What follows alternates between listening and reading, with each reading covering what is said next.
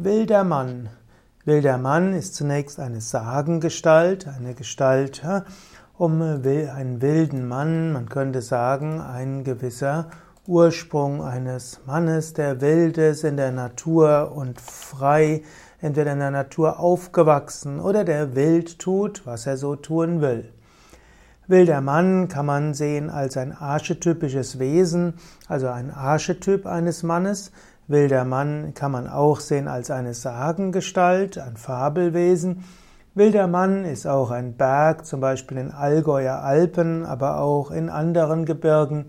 Wilder Mann ist auch die Bezeichnung von einer ganzen Reihe von Gaststätten und Hotels.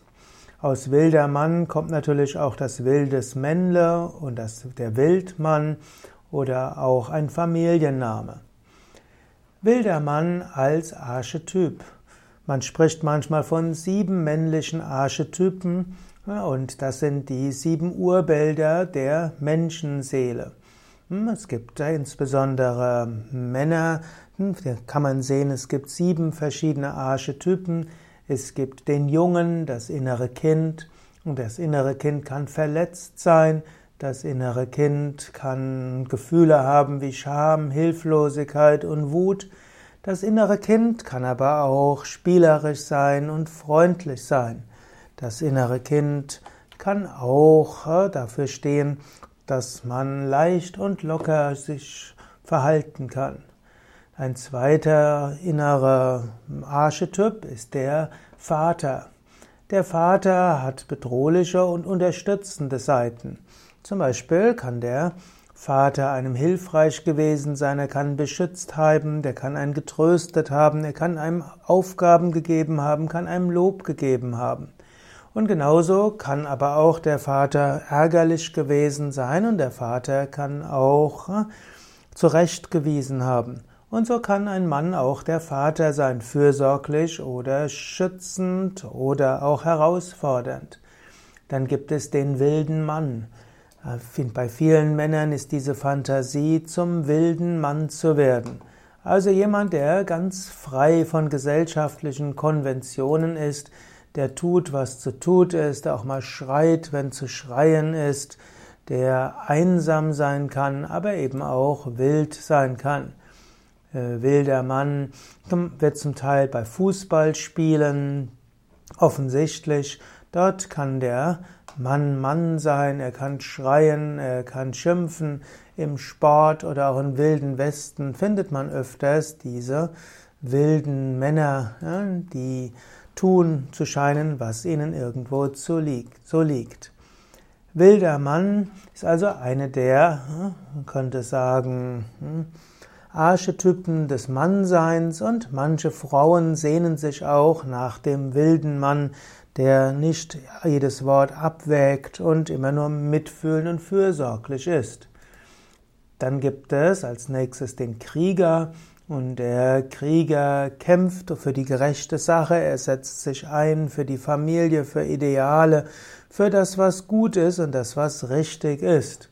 Der Mann fühlt sich als der Rächer der Gerechten oder er fühlt sich auch als derjenige, der sich einsetzen muss. Und dann gilt es, viel Feind, viel Ehr und es gilt sich durchzusetzen und äh, wirklich an die Frau, Familie, Land und alle zu schützen. In diesem Sinne ne, gibt es den Archetyp des Mannes als den Krieger, ohne den es nicht funktionieren würde und der sich einsetzen muss und der kämpfen muss. Der nächste Archetyp ist der Liebende. Der Liebende tut das, was er liebt. Er ist äh, voller Intensität, er ist voller Begeisterung. Er hat zwar auch Abenteuergeist und Forschergeist, aber ihm geht es um Liebe, nicht nur um Sexualität, sondern tut das, was er liebt. Als nächstes gibt es auch den Magier. Als Magier will der Mann die spirituelle Dimension des Mannseins spüren. Er will in seine Schöpferkraft kommen. Als Magier geht er auch durch den rituellen Tod. Er lässt die Herzensweisheit die Führung übernehmen. Schließlich gibt es auch noch den König. Und es heißt, dass im König alle verschiedenen Archetypen verbunden werden. Im König ist das Spielerische des Jungen. Im König ist das Fürsorgliche und Beschützende des Vaters. Im König sind die Emotionen und auch die Freiheit des wilden Mannes. Im König ist der Krieger, der sich bemüht, der sich für die gute Sache einsetzt. Im König ist der Liebende, der voller Liebe ist. Im König ist auch der Magier, der nach höherem strebt und der zur Selbstverwirklichung, zur Erleuchtung hinströbt.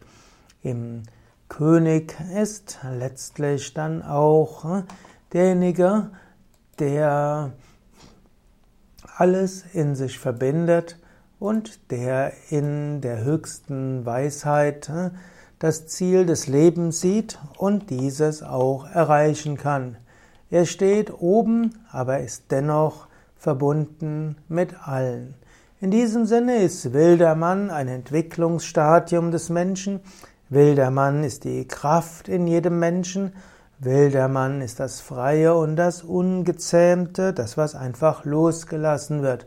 Ein Traum von vielen Menschen, nicht nur von Männern in der modernen beherrschten Zivilisation und Kultur.